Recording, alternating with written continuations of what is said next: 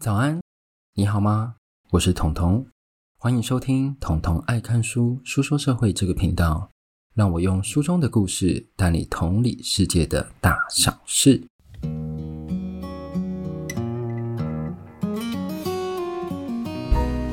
好，欢迎来到我们的第八十一集哦。这一集开始之前呢，我们要先来念一下网友的留言哦。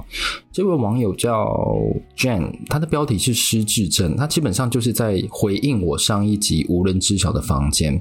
他说：“谢谢分享这一本书，Still Alice 是这种患者中很轻微的程度。”诶我来看，我觉得蛮严重的，所以这一个世界其实它还存在着各种不同症状，所以之后如果有机会，我们可以再来好好认识一下。然后 Jane 他的爷爷和爸爸都是失智症患者，然后让他形容这种病就像是活在人间炼狱，即便是良好的照护机构中，我父亲和他的室友们最后身形都像魔界中的咕噜，瘦骨如柴，毫无尊严的活着到死去。前几天在医院中看到咕噜被推去照 X 光，这咕噜应该是指他父亲啊，或者他的父亲的室友。等待期间，他一直用他变形的身体乱动，无法正常说话的喉咙嘶吼。我其实很想站起来就说让他离开吧，不要再做医疗处置了，那些医疗都帮不了他。嗯。我要先跟卷讲，就是你要加油，对对对，就是目前这个法规，它基本上是在实际状况发生后，它才去立法的。所以如果没有什么很严重的事情的话，这些立法机关它并不会没事去找事做。所以可能等到真的问题很严重的时候，他们才会正视这件事。那没关系，我们就持续关注。那你自己也要加油。如果你本身有心里很难过、很忧郁的部分的话，你就是真的要去寻求社福团体，然后跟朋友聊天一下。那再不然的话，就是有时候可以听一下统统咯。对，虽然我现在只有两个礼拜更新一次，很慢，可能一下就听完。之前有一个网友，他就突然跟我讲说：“哦，我大概三天前就是很喜欢听的 podcast，然后他说说他这三天用快转的，然后就已经快听完了。”我想说：“Hello，我这两年的努力，省着点听好不好？毕竟那也都是一本书一本书。”好，那今天我们要来讲的书呢？其实算是彤彤比较没有涉入过的领域哦，它是制药领域哦，但是我觉得它是跟我们、你们、他们各位生活息息相关的，甚至我觉得日常我们认为比较好的药比较贵这件事，它是合理的吗？它是合理的吗？它真的花了比较多的研究，然后花了比较多人力去做这件事情吗？所以，我们今天要聊的最大最大的主题就是专利究竟适不适合医药界？好，那我们先来介绍作者。作者是 Alexander Zaitchik，我其实不太会翻他后面那个，他这个姓比较特别一点。那他是一个美国自由撰稿人哦，他专注于政治、媒体和环境议题的报道。他曾经为了 The Nation、The New Republic、The Intercept、Rolling Stone、The Guardian、Foreign Policy 这些杂志写过文章哦。而且你可以看他写的这些杂志。它领域很广诶，从 The Nation，然后到 Rolling Stone，Rolling Stone 他也有写，然后 Buffer 也有写，然后呢，他也担任过纽约新闻记者和编辑。那这一次我们一样会分成三个主题哦。第一个是专利是促进创新的燃料吗？对，它是一个问句。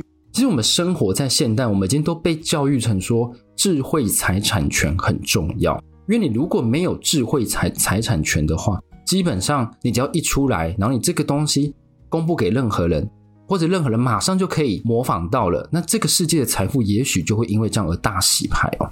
那我这边要先问各位，今天如果有一个据称是有治疗疗效的化合物，但是它其实是地球已经有的成分，它可以被注册为专利吗？那如果它可以的话，那我问你，太阳光能不能注册成专利？这边就有一个很实际的例子哦，它发生在一九二零年的时候，一个来自美国的生物学家叫史丁伯克哦，他在一九二三年他就尝试研究说，哎，这个佝僂病的成因到底是什么？佝僂病就是他可能就是维生素 D 不足，他没有晒到太阳，这个是后来发现成因，但那个时候他们不知道嘛，对。然后呢，他就决定来做个实验，他就用两只老鼠，我发现老鼠其实蛮可怜的，他从一百年前到一百年后都是被做这样的角色。他把两个老鼠都关在一个没有阳光的实验室，然后这两只老鼠，它们两个差别是什么？一个他有给它木屑，另一个没有。所以他就发现有木屑的老鼠，它没有得到佝僂病。他就研究为什么哪一个成分，这个木屑让它可以免除这疾病。最后他发现，因为是木屑里含有丰富的维生素 D 哦，所以我们从照射太阳，我们就可以得到维生素 D。你以为他是不是就是要把维生素 D 拿去注册专利呢？诶，实际上是差不多的，对，那就是真的是可以做到这件事情。为什么？因为当时呢，奶油它有分人造奶油和天然奶油，那这两者最大的差别就在于说，天然奶油有维生素 D，人造奶油没有维生素 D。然后史丁伯克就觉得说，好、我要来弭平这个差距，所以他就在研发说如何在人造奶油里面加入维生素 D，然后就这样辛苦的研究，当然里面就是有介绍一长串吧，但他就辛苦的研究，最后他终于导入维生素 D 在这个人造奶油里面，然后他去注册专利，所以导致什么？对手的人造奶油都无法添加此成分。那我跟各位讲说，啊不行就去买天然奶油啊，有什么了不起？不是哦，在一九二几年的时候，人造奶油其实是穷人乳制品的代替品。当你把这项专利牢牢握在手中，然后把人造奶油里面加维生素 D 的这个售价变高了，那你其实变相剥夺穷人摄取维生素 D 的机会。这其实只是他这本书举的过多例子中其中一。我为什么讲过多？因为这本书它提供资讯真的很庞大，但我觉得这是很好的，因为它给你一个非常完整的前后左右的资讯，然后你自己，像比如说我，我这个说书家，我可以自己去理出我觉得比较棒的故事，然后分享给各位。那今天如果你也在看这本书《制药帝国》的时候，我觉得我敢打赌，你可能跟我看到的东西可能完全不一样，因为我们的背景专业不一样，我们读过的书不一样。Maybe 你是制药专业，你可能就会注意到我可能没有看到的地方。好，那这个例子讲完呢，另一个想法，我先跟各位就是沟通两个想法。刚刚那上面是第一个，第二个想法是发明是不是可以凭一己之力就发明出来，还是它其实只是累积前人的成果？其实很明显，爱迪生他在发明灯泡的时候，难道他是从所有的电线什么怎么接，然后最后从头研发到尾，然后就灯泡就出来了吗？他可能是在线丝方面，他试了一百种材料，最后发明出来。那这个东西是不是就代表是说，他是累积了前面人的成果，只是他在发明的时候，他比这些成果更进一步，然后就到了。然后这一件事情呢，其实让我想到。一个日剧，那这日剧我其实有在 Instagram 上推荐给大家。这个日剧叫做《重启人生》，然后接下来会有小爆雷，所以你如果就不想听小爆雷的话，你大概往后大概十秒到二十秒吧。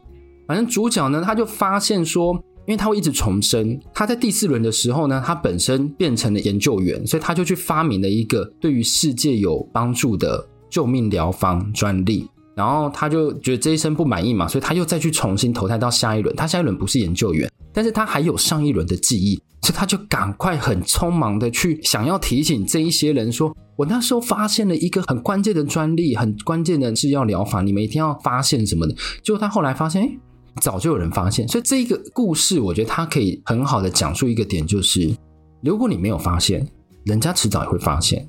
好，那我们就回到我们刚刚最一开始的主题。针对专利是否用在制药界，其实美国早在一九四零年、一九五零年就已经开始有些些许许的辩论，但是直到是一九六零年会变得比较激烈的讨论。那这激烈讨论呢？如果你今天是一个讨论，你就是有分正反双方嘛。那支持专利法的最大代表就是布希，布希不是我们知道那个布希总统，他就是这个人叫布希。然后他还和一大票的药厂和一些共和党员。那这些药厂呢，包括我们熟悉的辉瑞，还有默克。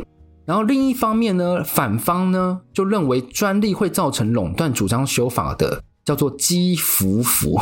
基福福他是民主党党员哦，他就在一九五九年那时候，政府就觉得说，你们这样真的不行，一直垄断专利，然后让制药业停滞，所以我就办了一个公听会。政府的委员会他就揭露，那时候美国有一间公司叫做普强公司，叫 Upjohn。它有一个抗炎类固醇，它的售价呢，经过他们调查，这一个售价高于这一个产品的生产成本，高达一千一百一十八 percentage。他们也发现，在其他的药厂，甚至售价比成本高出高达两千 percentage 和三千 percentage。而且他另一个他发现更令人瞠目结舌的事实是，这一些垄断利润的专利主要是来自政府的研究和技术转移。那我们来，各位来想一个逻辑套路：如果今天政府出钱研究并研发出技术或是独家专利，那那个专利是不是应该要属于全国人民的，因为毕竟政府的钱是来自人民的纳税钱嘛。但是呢，这个专利却把它移转给私人药厂，并帮助他们去垄断这个利润。更重要的是，我们民众在买药的时候会异常的贵，会异常的贵，因为这些药厂的专利已经被垄断了啊，所以他们不用花太多钱在什么 R&D 费用，就是研发费用。据当时统计，他们花在行销的费用都比 R&D 费用还要高。一个药厂的行销费用比 R&D 费用还要高，这是合理的吗？所以你买的药很大部分是买在它的行销，而不是买在这个药它的研发。所以这个就是政府的观点。当然，支持专利法的布希不可能就这样子被压着打嘛。他就说，他认为在资本主义的架构下。任何削弱企业力量的改革和行动都是适得其反，这其实就是美国了，他们就崇尚资本主义。所以呢，当他这样讲的时候，他就认为基福福他提出的，你是不是有点像共产党？你想要让大家可以用很便宜，人人都有药，然后就这样子削弱企业的竞争力，你是不是就想要这样子？对，所以他们的攻防一度就陷入了僵局。好在。一九六二年，我们刚刚说的民主党的基福福，他提出了一个联邦食品药品和化妆品的法案改革，然后他就通过了。它里面有一个很重要的点是，制药业它必须要满足联邦政府聘请的科学家和官员他监督的标准，他你才有办法发行这个药。但是呢，这个法案它虽然过了，其实有很重要的部分它被删除了，就是关于专利的部分。那个时候专利，比如说有一条，就是比如说本来的药品专利是十七年，他后来想要变成十三年，缩短药的专利，让药的专利处方可以快速被试出，然后让大家可以用比较便宜的方式或比较市场竞争的机制，让这个药被制造出来，它价格就会比较便宜。好，那我们经过这第一段，我们接下来到第二段。第二段呢，一样在讨论美国。第二段题目叫做《美国的专利法和艾滋病》。那刚刚不是说法案通过了吗？那我们刚刚讲说药厂也不是吃素的，他也不会坐在那边等你打，因为毕竟药厂很有钱，我们请的律师都超强。所以呢，这项法案就导致一九六零年的中期，与卫生教育服务部合作的包商异常减少，大家就是不合作哦，就是不要跟政府做生意啊，随便你们啊，你们就看你们研发多少专利，你们就自己 hold 着，我们没有要帮你生产制造，这是他们第一个方式。第二个呢？连经济体系都在开始帮忙这一群贪婪的业者。在一九七一年呢，美国首次出现贸易逆差，然后这时候那个制药厂就开始哦，嗅到机会喽，美国经济开始停滞哦，他们就赶快跳出来说：“你看吧，就是因为你们。”管太多，所以才会导致经济停滞。所以他们就去找了一个之前待过政府里面的相关人员，一起研发出一个叫做拜杜法案。我刚讲那个官员，他其实是啊支持专利法，因为一个政府里面一定有支持专利法和不支持专利法的嘛。然后这个拜杜法案呢，在一九八零年的时候。在一连串的政治经济压力下通过，那这里面的非常详细的过程，这本书有讲。如果你有兴趣的话，我建议你可以去看，真的是非常详细。这个拜杜法案呢，里面有一个最大特点是什么？让大学、中小企业与联邦政府缔约，他们如果今天在执行政府出资的研究计划之后，他们就可以保留所有研究成果的专利。而且呢，这个研究成果专利就是归属于受资助的大学和中小企业，而非联邦政府，等于是转移了啦，转移到大学，然后大学跟民间会非常紧密的合作。好，那为什么我这一段的题目会有一个艾滋病呢？因为艾滋病就是紧接在这个法案之后，第一个可以看到这个法案的影响。艾滋病最早现居于美国，大概是一九七零年到一九八零年的时候。那个时候，艾滋病其实是污名化的，对，它就是可能 maybe 只出现在男同性恋者，而且加上它不属于大规模的传染病。所以药厂那个时候就认为说，嗯，这病好像看似很严重，但其实会感染就很少，所以他们普遍研发的意愿就不高，因为他们觉得受众太少，毛利应该也不多。所以对于这些政府提出想要合作方案，都是兴趣缺缺。然后政府就想说，好，你们民间机关不来帮我研发，OK，那我自己来。这时候就有一个联邦研究机构叫做 NCI。NCI 是 National Cancer Institute，它是国家癌症研究所。里面呢有一个 Samuel Broder，他决定成立团队研究这个潜在的药物。他最后发现的有一个药物叫做，真的很难，我不是医学背景，我来跟各位讲，这个药物叫做蝶氮胸苷。这四个字呢，我猜各位只能猜出第一个和第三个字，二和四，我觉得你们一定会猜错。我应该会放在那个介绍里面，然后你各位再去看一下它的英文名 Azithromycin 很多种念法，我刚刚查了，大概有四五种念法吧，反正就类似这样。它简称叫 AZT，就这样，谢谢，就不要再探讨这件事情。它被发现说它可以抑制 HIV 的复制，那就是哇，皆大欢喜，居然已经研发出来了，Samuel Broder 太棒了。所以研发出来之后，接下来药厂应该要赶过来，可以就是说，哎，我们有意愿承接什么？哎。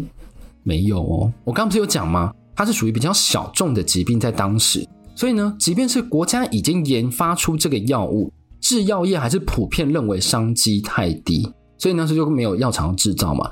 第一个出现意愿的制药商是一个英国制药巨头，它叫 Broad Wellcome，它在美国的子公司哦，但是。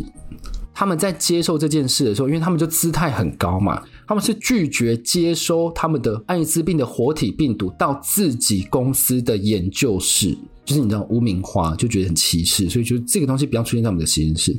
所以 Samuel 呢，就必须要在承诺他们说好，我跟你说，实验室和人员这些，就是包括就是把病毒活体这样转移、平转、接收，然后到那边可以。做到进到制药的第一阶段，我这边会帮你摆平，而且他们会提供实验室和免费的人员。问到这边，我想问各位说，这个 AZT 发现的时候，这个制药专利是谁的？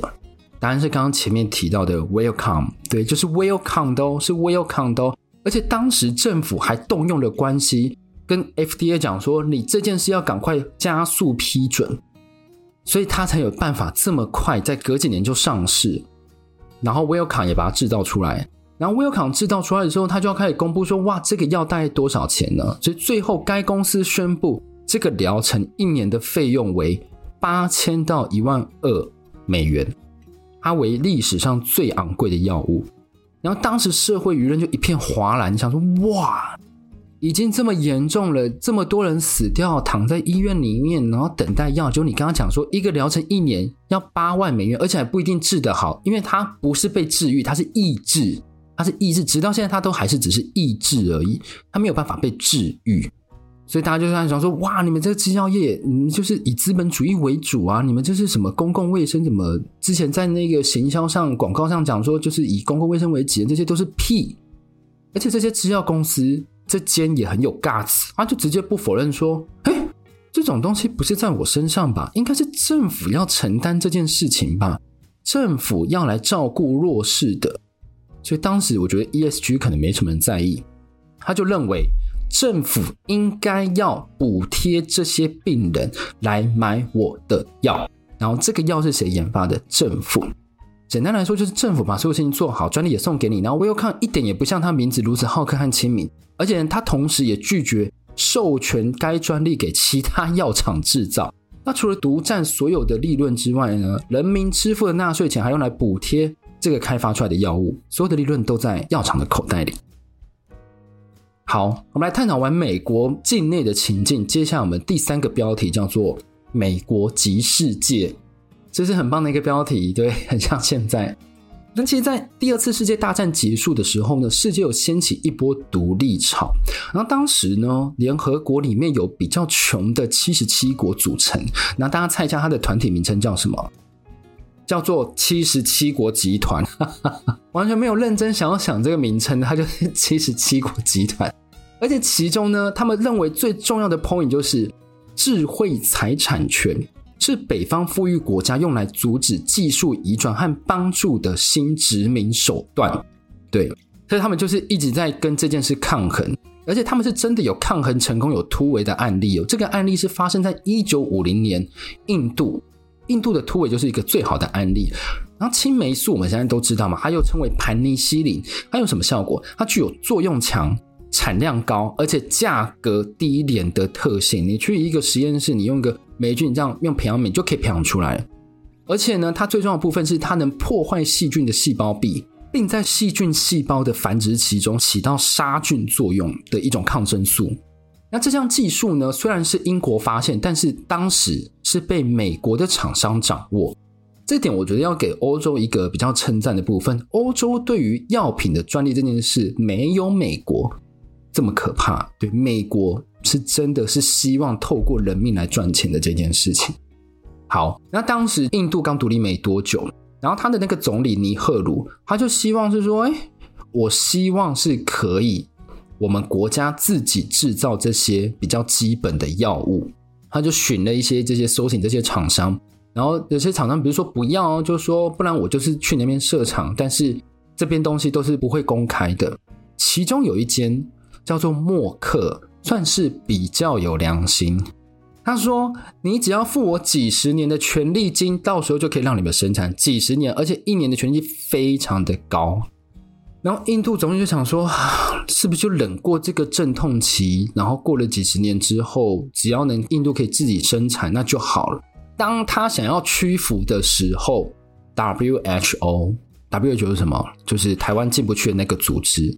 他愿意提供需要的技术和资源，并且他还愿意资助一百二十万美元给印度政府。但是我当然不可能白白的资助你啊，所以他就说，作为回报，他们希望印度政府必须要奉行开放的科学政策，而且呢，你要资助卫生计划。最重要的一点是，你要向儿童提供免费的青霉素。我想，哇，这一切也太棒了吧！就是终于不用让美国资本主义如此运作。但是我在这一个 WHO 的计划里面发现一个非常小的讽刺的点，但无伤大雅。但就是我会觉得很讽刺的点，就是联合国派的技术支援，就是将印度变得又老又穷的英国人。真的是哎，那嗯，真的是这一群人真的是很有趣。我觉得世界政治真的蛮有趣的。大家就如果觉得很喜欢听这一方面的话，以后我可以研究更多，然后可以讲跟各位讲更多。好，那前面这项 WHO 它提供援助的措施呢，也让印度有了“穷人药房”的美誉哦。我觉得这算是美誉哦，可以让大家知道说，终于有一个国家是会愿意为了穷人去生产他们必须活命的药物。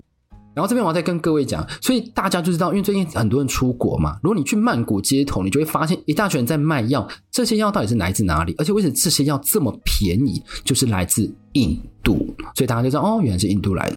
而且印度离泰国真的非常近了，一下就到了。